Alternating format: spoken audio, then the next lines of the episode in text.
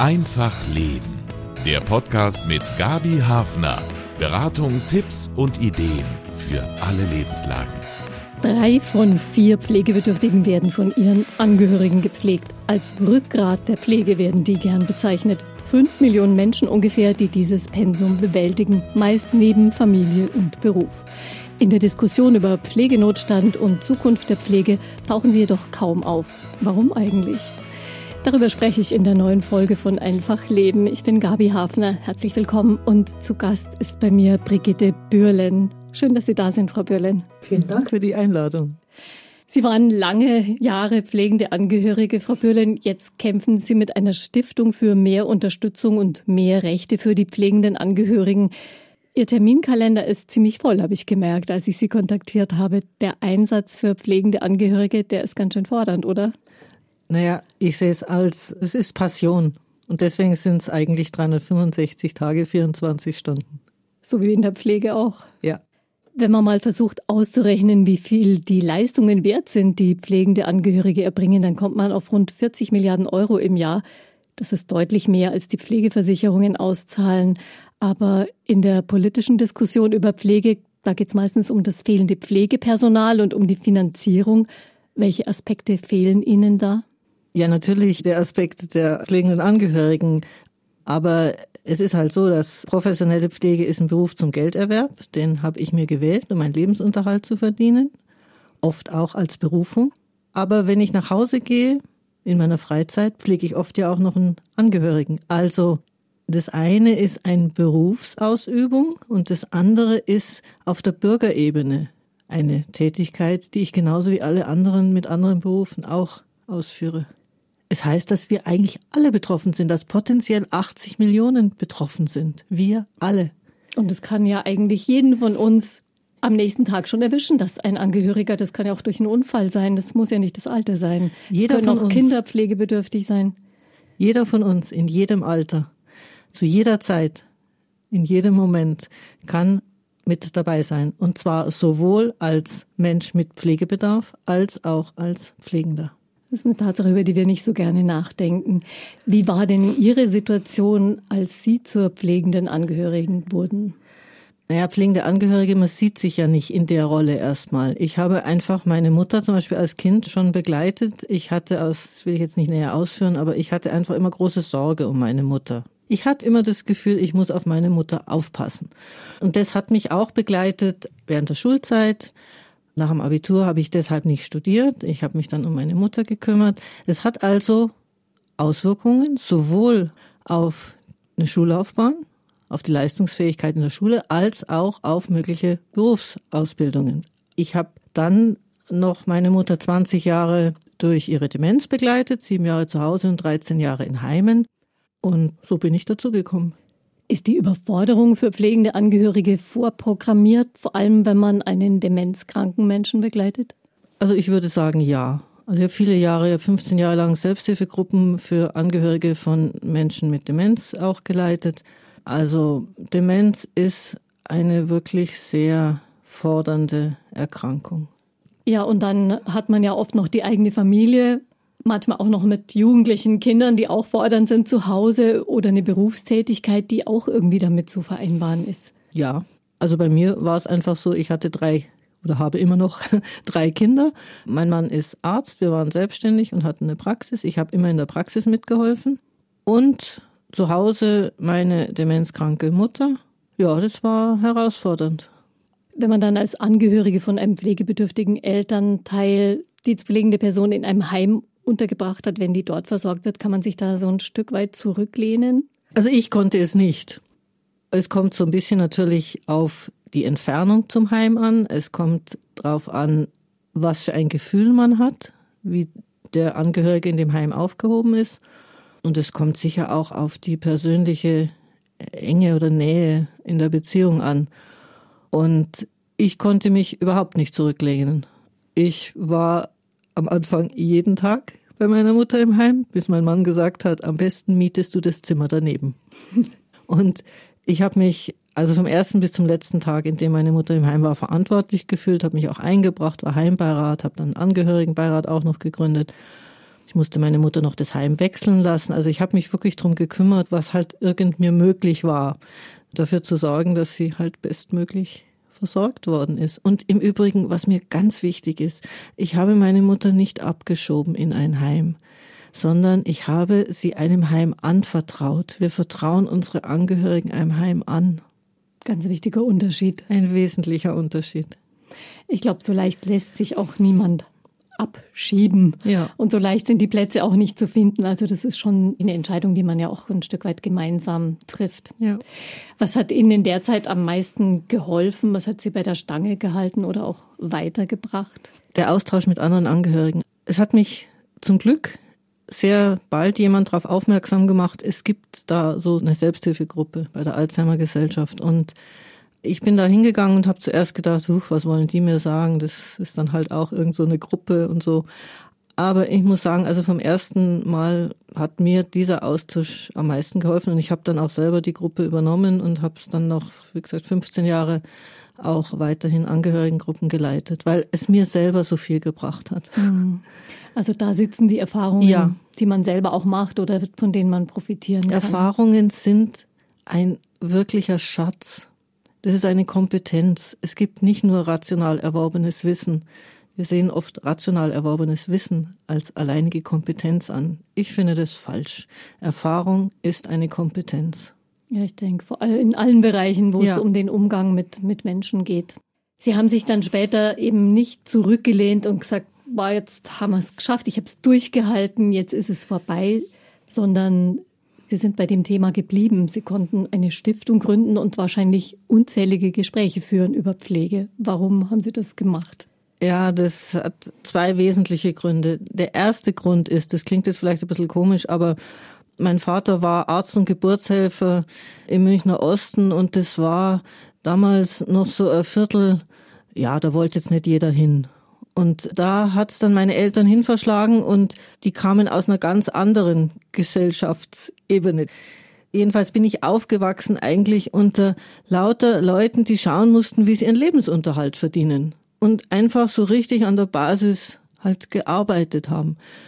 Und meine Klassenkameraden und auch die Kinder auf der Straße, die waren halt einfach, da musste ich ja schauen, dass ich irgendwie zurechtkomme.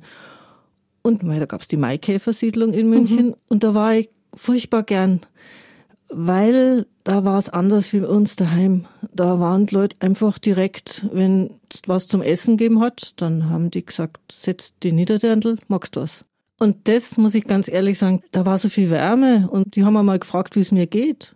Das hat mich so niemand gefragt daheim.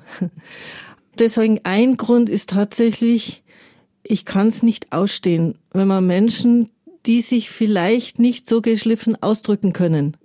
Einfach nicht gut behandelt oder ihnen Rechte nicht zubilligt, die sie, finde ich, einfach hätten, nur weil sie es nicht so sagen können. Und ich habe halt einfach einen vielleicht unglaublichen Gerechtigkeitssinn. Ich mag es auch nicht, wenn Menschen leiden. Und um welche Rechte geht es Ihnen in dem Zusammenhang bei der Pflege, bei den pflegenden Angehörigen insbesondere? Naja, man muss ja so sagen, pflegende Angehörige ist kein rechtssicher verankerter Begriff. Da steckt gar nichts dahinter, außer zwei Worten, die man aneinander gesetzt ja, hat. Und die gibt's halt einfach, weil es es geben muss. Ja, das ist Tradition. Es geht im Wesentlichen auch zurück auf Bismarck. Wir gehen aus von Familien, Vater, Mutter, Kind mit Trauschein. Der Vater arbeitet, die Mutter ist zu Hause, versorgt die Kinder und pflegt. Und das war ja auch lange Jahre vollkommen in Ordnung. So war die Gesellschaft strukturiert. Aber jetzt leben wir halt im 21. Jahrhundert und die Frauen sind gut ausgebildet und arbeiten, wollen auch arbeiten und müssen ja oft auch arbeiten, einfach um den Lebensunterhalt zu verdienen. Und wir leben eben oft nicht mehr in den üblichen Familienverbünden, sondern wir leben in ganz bunten Konstruktionen zusammen. Viele sind auch allein. Es sind keine durchgängigen Lebensbahnen mehr die sind sehr oft auch unterbrochen, gebrochen, wie auch immer. Also da ist niemand, der dann im Alter für mich aufkommt. So automatisch. So automatisch. Und deshalb das Erste wäre, finde ich, dass man überhaupt mal definiert, dass man mal rechtsgültig den Begriff pflegende Angehörige oder diese Tätigkeit oder diesen Daseinszustand in der Gesellschaft definiert. Und dass man ja Rechte da auch verankert, von mir auch Pflichten und auch, dass man klarstellt, Pflege Pflege wird bei uns als Synonym für professionelle Pflege verwendet. Es gibt den deutschen Pflegetag, das ist automatisch professionelle Pflege. Immer wenn über Pflege gesprochen wird, meint man automatisch professionelle Pflege. Das ist aber falsch. 84 Prozent nach Destatis werden von uns, der Bevölkerung, versorgt und gepflegt. Und ja, dann frage ich mich, was ist die Pflege? Die hm. Pflege wird eigentlich durch uns alle geleistet und ergänzt, wesentliche Ergänzung durch die professionelle Pflege. Aber die ist natürlich zeitgetaktet und der Tag hat 24 Stunden. Lassen Sie es zwei Stunden am Tag sein, professionelle Pflege, das ist schon viel. Dann bleiben immer noch 22 Stunden übrig. Und das wird aber überhaupt nicht thematisiert. Mhm. Ja, weil das Bild ist eigentlich genau andersrum. Die professionelle ja. Pflege steht im Vordergrund und ja. die Angehörigen, ja, die sind halt auch da und machen irgendwas. Aber es, es Wir ist ein falsches Bild. Mhm. Ja.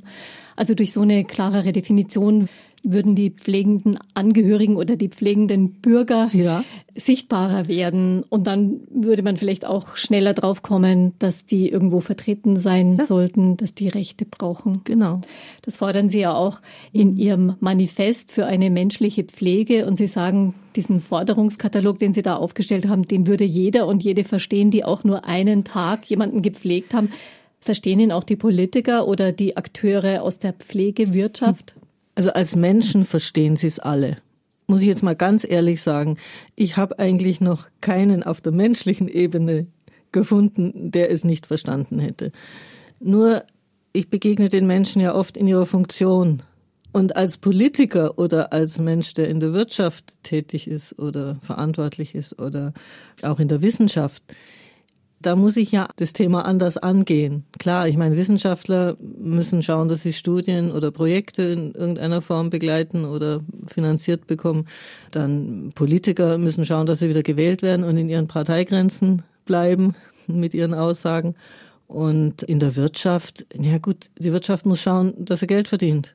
Ja, also da ist es halt ein finanzielles Thema. Also wenn man es auf der funktionalen Ebene sieht, dann müssen alle immer so ein bisschen querschießen, aber auf der menschlichen Ebene verstehen es eigentlich alle. Mhm. Man liest auch immer, dass immer noch deutlich mehr Frauen es sind, die Angehörige pflegen, als das Männer tun. Sind es halt wieder die Frauen, die die Care-Arbeit leisten? Gibt es da auch Zahlen dazu? Also so wirklich aussagekräftige Zahlen gibt es nicht, kann es auch gar nicht geben, da ja pflegende Angehörige, wie gesagt, eigentlich nicht vorkommen. Es gibt nur eine Erfassung der Pflegepersonen. Das sind also die Personen, die von den Pflegekassen der Pflegebedürftigen anerkannt sind, dass sie die Gelder mit verwalten können. Also insofern dass er keine Kriterien gibt für Angehörigenpflege. Wer jetzt wirklich sich wie lang und wie in welchem Ausmaß kümmert, in Geschlechtern aufgeteilt, das gibt es nicht. Es gibt aber Wissenschaftler, die versucht haben, irgendwie da ein bisschen Klarheit reinzubringen. Und da gibt es Erkenntnisse, dass so circa zwei Drittel Frauen sind, aber immerhin ein Drittel Männer und das ist schon ganz schön viel und es ist nicht unbedingt fallend. Also ich habe auch persönlich den Eindruck, dass schon auch mehr Männer sich mit einbringen jetzt. Mhm. Ich denke, die sind dann einfach zum Beispiel gefordert bei ihren eigenen Eltern, wenn ja. die Ehefrau ja. selber Eltern ja. zu pflegen hat oder halt einfach auch berufstätig ist. Da müssen die dann mit reinspringen. Ich habe auch gehört von Handwerkern, die halt kein Pflegepersonal für ihre Eltern finden und deswegen weniger Aufträge annehmen genau. können. Also das summiert sich dann auch wieder der Fachkräftemangel in der Pflege ja. in die anderen Bereiche rein. Welche Konsequenzen ergeben sich denn für pflegende Angehörige? Oft mhm. eben die Frauen, wenn sie dann zum Beispiel ihre Berufsarbeit einschränken müssen aufgrund der Pflege, weniger Beiträge in die Rentenversicherung zahlen. Also jetzt mal ganz platt gesagt, Altersarmut. Weil es ist ganz einfach so, wenn ich berufstätig bin, dann kann ich mir Pflegezeit oder Familienpflegezeit nehmen, also Auszeiten nehmen. Aber dieses Auszeitnehmen, egal jetzt in welcher Form, muss immer kostenneutral erfolgen. Also ich kann ein bisschen weniger arbeiten, bekomme dann auch weniger bezahlt. Ich brauche das Geld aber eigentlich, deswegen kann ich mich darauf nicht einlassen. Oder ich kann ein paar Monate aussteigen aus der Berufstätigkeit das darf ich und ich muss nachher auch wieder den Arbeitsplatz bekommen, aber ich verdiene nichts in der Zwischenzeit. Bis zu sechs Monate sind das ja. diese sogenannte Pflege. Genau. Urlaub, was ja auch ein zweifelhafter ja. Begriff ist. Also ich kann das machen, aber ich kann auch ein Darlehen aufnehmen. Das muss ich aber dann wieder zurückbezahlen. Wovon? Und es gibt nur diese zehn Tage. Das Einzige, was es gibt, sind diese zehn Tage, die ich mir Auszeit nehmen kann, wenn ich eine Pflegesituation irgendwie organisieren muss. Da bekomme ich auch einen finanziellen Leistungsausgleich. Mhm. Aber diese anderen Zeiten werden nicht von Nein. irgendeiner Pflegekasse ausgeglichen. Nein, von niemandem. Und wenn ich ganz rausgehe aus dem Beruf, dann habe ich keinerlei Sozialleistungen mehr. Da muss ich selber bezahlen. Und keine Rentenversicherungsbeiträge für die Zeit. Gar nichts. Viele substituieren das halt dann oder gleichen das dann aus mit sagen wir, wenn man einen älteren Menschen pflegt, der vielleicht schon Rente kriegt, dann wird das irgendwie geteilt mit dem Pflegegeld noch so ein bisschen. Aber, also ganz ehrlich, eine auskömmliche Altersversorgung können Sie damit nicht erwirtschaften oder erreichen. Mhm. Also auch das potenziert ein Problem der Altersarmut, das ja. sowieso schon im Raum steht. Ja. Wo ist die Stimme der pflegenden Angehörigen denn vertreten? Ist diese Gruppe irgendwo mit eingebunden in den wichtigen Debatten und den Entscheidungen über Pflege? Zum Beispiel gibt es ja den Deutschen Pflegerat. Da es ja für pflegende Angehörige keine rechtssichere Verankerung gibt, gibt es sie ja eigentlich auch gar nicht.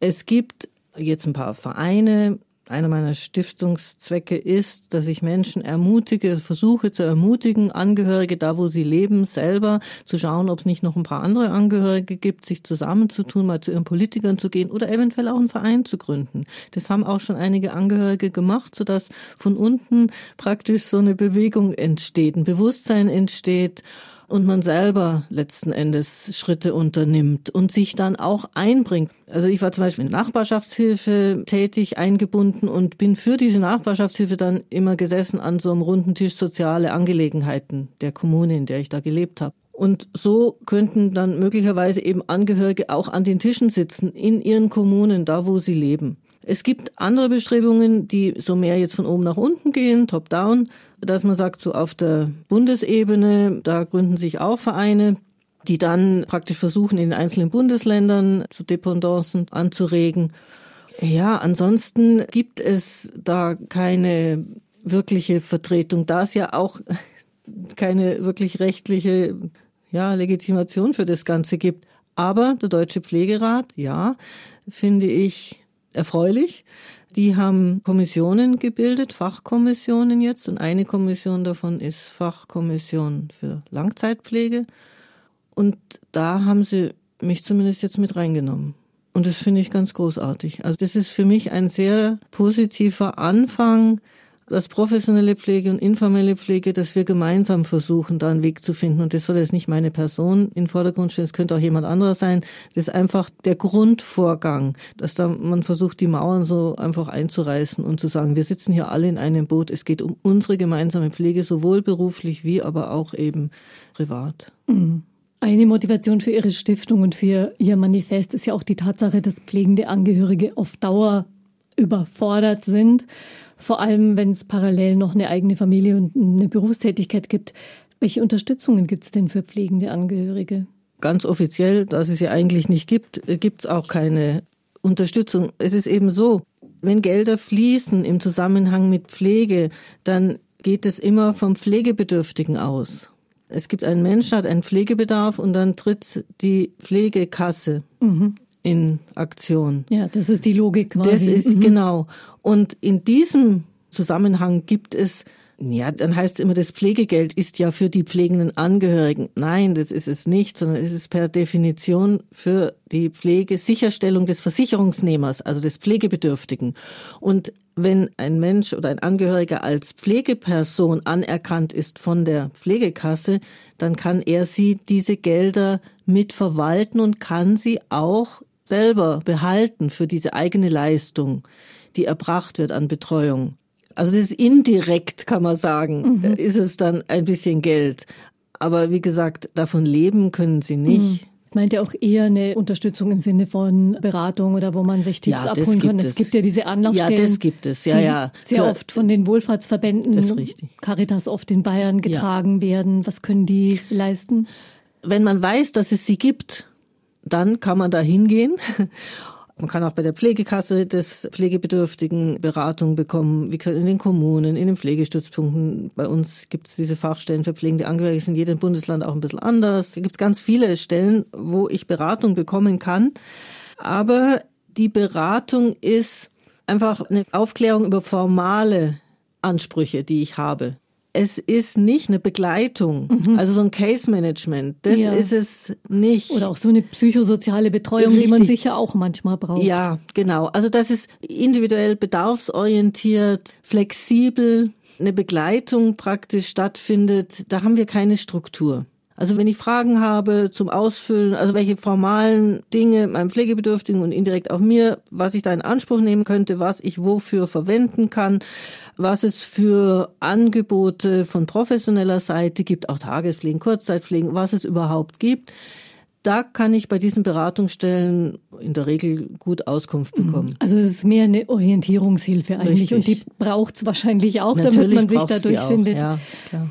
In Österreich gibt es ja zum Beispiel äh, solche Anlaufstellen, wo Psychologen auch mhm. arbeiten, mhm.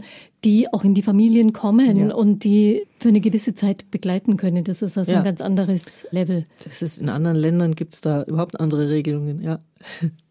In der Medizin, in Krankenhäusern zum Beispiel, da ist es ja häufig so, dass Angehörige die Fragen stellen, die Informationen wollen und womöglich auch mal was zu bemängeln haben, damit gar nicht so leicht durchdringen und dann auch eher als Störung im System empfunden werden. Wie ist es denn in den Alten- und Pflegeheimen? Wie haben Sie das da erlebt? Naja, das kommt ehrlich gesagt auf den Geist des Hauses an. Es kommt eigentlich im Wesentlichen auf die Leitung des Hauses an. Und wenn eine Leitung sagen wir mal, sagt, wir gehören zusammen, wir brauchen auch die Angehörigen, weil die einfach wichtig sind für die Pflegebedürftigen und so ein Miteinander herrscht, dann kann das ganz wunderbar klappen. Also es gibt solche Häuser. Aber jetzt muss man dazu sagen, die Menschen, die dahinter stehen, die müssen da auch ganz viel Leistung und erbringen die auch in ihrer Freizeit. Also da leisten auch Professionelle sehr viel Ehrenamt. Das sind eben so die Eigenheiten unseres Systems. Es gibt keinen Zeitfaktor, der refinanziert wird für ein Gespräch mit einem Angehörigen oder auch einem Pflegebedürftigen. Der Erstattungsmodus geht ja sehr stark nach Zeiteinheiten mhm. und Leistungskomplexen, die refinanziert werden. Und da gibt es keinen Zeitansatz, der für Gespräche wäre. Das muss halt neben der Pflegeleistung erbracht werden, eigentlich. Das ist ähnlich wie in der Medizin. Ja, ähnlich wie in der Medizin. Und die Gespräche gehen dann von der Gesamtpflegezeit für alle ab. Und das ist eben oft das Problem. Mhm. Würden Sie sagen, pflegende und begleitende Angehörige haben nur Pflichten und keine Rechte? Ja, also Rechte, die gibt's halt so im allgemeinen Kontext, ne? Also Menschenrechte, die kann man schlecht ja, ja, einklagen. Aber nicht in dieser speziellen Nein, also Rolle. Ich, ich muss ganz ehrlich sagen, ich bin ja selber mit Angehörigen vor Gericht gestanden, weil wir uns eingesetzt haben für Verbesserungen in dem Heim, in dem meine Mutter war. Und wir haben einen offenen Leserbrief geschrieben, in dem wir geschrieben haben, die Ressourcen werden nicht wie im Heimgesetz vorgesehen gefördert und alte Menschen werden geduzt. Und ich habe den mit unterschrieben und wir sind dann alle vor Gericht gelandet wegen Trägerschädigung. Hartes Wort. Also es gibt praktisch keine Rechtsgrundlage. Es gibt Artikel 1 des Grundgesetzes, aber der ist nicht wirklich justiziabel. Da habe ich auch Herrn Di Fabio dann mal gefragt, der hat auch nur den Kopf geschüttelt und gesagt, nicht wirklich. Ja, genau. Und Ansonsten gibt's halt Wirtschaftsrecht, Zivilrecht, Strafrecht. Also das sind Rechtsgrundlagen, die es gibt, aber da können Sie sich nirgendwo einordnen. Also Sie haben bislang eigentlich keine Rechte. Was kann die Situation verändern? Ja, nur indem wir uns als Bürger irgendwie organisieren und sagen, so wollen wir es nicht haben und mit der Politik ins Gespräch kommen und einfach, ja, ein bisschen drängender werden. Mhm. Welche Ideen kommen denn aus der Politik? Ist da irgendwas dabei, was gerade erprobt wird, was Sie ein bisschen hoffnungsvoll stimmt? Ich muss ganz ehrlich sagen, es wird viel Papier beschrieben mit vielen Projekten und mit Ideen und mit Studienerkenntnissen und mit ganz viel Positivem. Das Problem ist einfach die Umsetzung. Wir haben überhaupt keine Erkenntnisprobleme. Es gibt wirklich viele gute Ansätze, viele gute Projekte, also übers ganze Land verteilt, viele gute Ideen, aber die nachhaltige Umsetzung in unser System, die findet einfach nicht statt. Sie arbeiten an einem Projekt zum Beispiel mit, das ist wunderbar. Ja, aber wenn das Projekt ausläuft, die Finanzierung ausläuft, das war's dann. Mhm. Wahrscheinlich wird dann oft auf die Finanzierung verwiesen. Richtig. Aber im deutschen Pflegesystem steckt ja eh ganz schön viel Geld drin, das von allen per Beitrag in die Pflegekasse eingezahlt wird zum Beispiel und auch Steuergeld. Also man könnte dieses Geld ja vielleicht auch besser, effektiver, innovativer einsetzen. Ja, aber es gibt keine Erkenntnisse oder auch kein Erkenntnisstreben nach der Sinnhaftigkeit der Gelderverwendung. Das hinterfrage ich sehr. Was kommt wirklich raus bei der Verwendung der Gelder? Wo bleiben die Gelder? Wofür werden sie verwendet? Werden sie wirklich in erster Linie dafür verwendet, dass Menschen mit Pflegebedarf jeden Alters, das ist mir auch immer wichtig. Also mhm, ja, die ja. Kinder und die jungen Menschen nicht vergessen. Also Menschen mit Pflegebedarf jeden Alters einen Vorteil davon haben, einen Mehrwert haben, dass wirklich bedarfsorientiert ihre Pflege sichergestellt wird. Da würde ich jetzt mal sagen, da sind für mich viele Fragen offen und ich meine, die Privatisierung greift um sich auch, dass immer mehr in größeren Verbünden alles zusammengefasst wird und wo die Gelder dann bleiben, wie viel Gelder da auch irgendwo ganz anders dann hingehen, in was weiß ich was, in Wirtschaft, in Fonds oder sonst was. Ich meine, wenn Sie Geld anlegen möchten, dann raten Ihnen viele Berater, legen Sie es in Sozialimmobilien an. Ne? Ja. Das ist ein todsicherer Tipp für die Zukunft.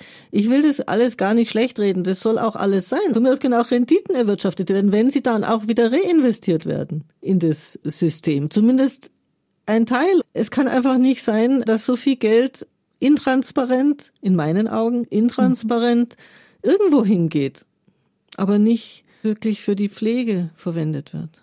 Sind Sie denn auf Ideen, auf Modelle gestoßen, wie pflegende Angehörige besser unterstützt werden können, die ihnen zukunftsträchtig erscheinen? Ja, also wenn man jetzt in Deutschland bleibt, dann sehe ich persönlich, und das ist jetzt meine persönliche Ansicht, in so kommunalen, auch Genossenschaftsmodellen eine Zukunft. Dass man sagt, wir versuchen mal rauszufinden, was es alles gibt, da wo wir leben, und organisieren uns genossenschaftlich die Gelder, die wir zur Verfügung haben, auch die Versicherungen, die bringen wir mit ein und versuchen die Pflege so aufzuteilen, dass sie wirklich individuell und bedarfsorientiert stattfinden kann. Also da tut sich im Moment auch einiges. Es muss halt irgendwie nachhaltig sein. Wir bräuchten so eine Blaupause fürs ganze Land, also so eine Grundlage, wo jede Kommune sich dann selber einordnen kann. Das wäre so meine Vorstellung. Also zum Beispiel in den skandinavischen Ländern ist es in meinen Augen ziemlich gut organisiert. Vielleicht nicht auf dem hohen Niveau, das kann sein, oder auf einem hohen Niveau, vielleicht wie wir es gerne hätten oder wie auch immer, aber da ist die gesamte Pflege steuerfinanziert. Und die Kommunen, also die Gemeinschaft ist zuständig für die Versorgung der Menschen jeden Alters mit Pflegebedarf. Wenn ich einen Pflegebedarf habe oder der sich entwickelt, dann kann ich in der Kommune an eine Stelle gehen und dann kümmert sich die Kommune darum, ein Pflegesetting zu erstellen. Und wenn ich als Tochter sage, ich habe als Familie erstmal überhaupt nichts damit zu tun, wenn mhm. ich aber als Tochter sage, zum Beispiel oder als Mann oder als Sohn, egal wie, ich könnte auch so ein bisschen was mit einbringen und möchte das auch gerne an Zeit, die ich dafür einsetze. Dann kann ich einen Vertrag bekommen, eine Tätigkeitsbeschreibung und werde anteilig bezahlt. Das klingt doch nach einer seriellen Lösung. Und ja. die ganze Pflege ist Gemeinschaftsaufgabe genau. und das heißt auch alle müssen es irgendwie so ein bisschen vor Augen haben. Und ich denke, naja, das ist die Pflegeversicherung gut und das reicht sowieso nie später wirklich, aber man schiebt es bei uns irgendwie vielleicht so ein bisschen ja. aus dem Blick der Allgemeinheit auch raus, aber das wird wahrscheinlich nicht mehr lang funktionieren. Na, das ist eigentlich für mich so der Hauptansatz. Bei uns ist es wirklich in die Familie, in dieses traditionelle Gebilde, kleinteilige Gebilde gelegt, nach wie vor. Ja, und, und die ich, muss sich eine Lösung überlegen und das und muss das schnell klappt gehen. nicht mehr, weil mhm. wir diese Strukturen so nicht mehr verlässlich haben. Und deshalb müssen wir es in die Gemeinschaft legen. Wir müssen es als Gemeinschaft wuppen, weil es wohnen ja auch viele wo ganz anders. Genau. Es ist genau. ja nicht mehr so, dass alle in Clustern zusammen wohnen im selben Ort, sondern wir wohnen halt irgendwo. Und Kinder haben auch nicht mehr alle. Also viele haben auch einfach gar niemanden, so. Und deshalb glaube ich, müssen wir es gemeinsam lösen. Auch Eltern von Kindern mit Behinderung, die sind oft auch total isoliert, ja. Auch da muss die Gemeinschaft irgendwie müssen wir schauen, wie wir mit Schule, mit Kindergarten, mit Ausbildungsstätten, dass wir das so gestalten, dass es nicht ein täglicher Kampf ist um alles. Ja, es ist auch für Menschen mit Behinderungen, die selber älter werden und das ist ja dann schon oft mit Anfang der 60er Jahre, dass die gesundheitlichen Probleme sich vervielfältigen, total schwer, weil die werden von keinem Pflegeheim aufgenommen, aber die brauchen auch eine Betreuung, entsprechende ärztliche Versorgung. Ich habe es in der Familie erlebt, bei einer Cousine ist echt schwierig, sehr hart. Wir haben überhaupt fast keine Möglichkeiten. Also bei Kindern ist es schwierig, alles zu organisieren. Aber da gibt's ein bisschen was wenigstens an Unterstützung, auch an Organisationen, die sich damit einklinken. Bei älteren Menschen auch schwierig, aber da gibt's auch ein bisschen Struktur oder Organisationen, die sich dafür einsetzen. Wo es überhaupt nichts gibt, nahezu überhaupt nichts gibt, ist für Menschen zwischen, ja, lassen Sie es zwischen 30 und 60 sein. Das sind oft junge Familien, gerade, dass sie irgendwie zusammengekommen sind, vielleicht ein kleines Kind, beruflich ist man auch noch nicht jetzt so hundertprozentig gefestigt und dann kommt ALS oder MS oder irgendeine systemische Erkrankung oder ein Unfall. Mhm. Und was dann an Problemen entsteht mit Kind, mit Partnerschaften, da gibt's keine Einrichtung, da gibt's einfach gar nichts, kommen gar nicht vor. Mhm. Also da muss die Gemeinschaft, die ja. Gesellschaft insgesamt lernen, dass das eine Aufgabe ja. ist, die zu lösen ist auch für die Zukunft. Mhm. Aber es machen sich doch nur sehr wenig Menschen wirklich ernsthaft Gedanken, wie das bei Ihnen später vielleicht mal mhm. sein wird, wenn Sie Pflege brauchen. Welche Gedanken machen Sie sich dazu, Frau Bürle? Ja, das ist ein bisschen die K.O.-Frage, gell? Wie persönlich. Ich glaube ehrlich gesagt nach dem Gespräch nicht, dass Sie so schnell K.O. gehen. ja. Also ich halte es grundsätzlich, und das sage ich auch Politikern, ein Thema von nationaler Bedeutung. Und ich meine das sehr ernst, weil es betrifft potenziell alle. Es ist ein Querschnittsthema. In jedem Leben ist es eigentlich relevant, in irgendeiner Form wir haben ja auch alle Vater und Mutter, also wir haben alle Eltern, noch ist es biologisch nicht anders lösbar. Egal wie wir uns entscheiden, aber irgendwie kommen wir immer damit in Kontakt. Und ich fände es auch wichtig, dass da eine Enquete-Kommission mal gebildet wird, auch auf Bundesebene, auf Länderebene, auf Bundesebene, dass dieses Thema wirklich als ein zentrales Thema in Fokus kommt. Das ist es. Was ich selber persönlich, ja, also da in meiner Familie, das ist ja mehr so ein Ärzteklan, das sind alles irgendwie Ärzte. Und meine Kinder stehen also auch hinter dem, was ich mache. Also das ist auch ein großes Geschenk. die, die denken sich, stehen. ja, das hält die Mama jung. ja, und sie fragen mich schon, wie stellst du es dir denn vor? Und wenn ich dann sage, ja, also ihr sollt euch nicht kümmern, dann kriege ich immer ziemlich empörte Reaktionen. Ich glaube, ich könnte sie nicht davon abhalten, dass sie sich um einen Mann und mich kümmern. Aber ich möchte schon sie möglichst raushalten und möchte halt einfach alles tun, damit man so gut wie möglich in der Häuslichkeit bleiben kann. Und da habe ich natürlich relativ viele Möglichkeiten, weil ich so gut Bescheid weiß. Und wenn es denn nötig wäre, in ein Heim zu gehen, ja, ich wüsste ja dann Bescheid, worauf ich mich einlasse, dann wäre es halt so. Mhm. Also ich möchte nichts anderes wie eigentlich alle anderen auch. Aber Sie haben einen sehr realistischen Blick drauf. Das hilft vielleicht sogar. das ja. Und eine tolle Familie. Also das muss ich wirklich sagen. Die müssen das ja alles ertragen.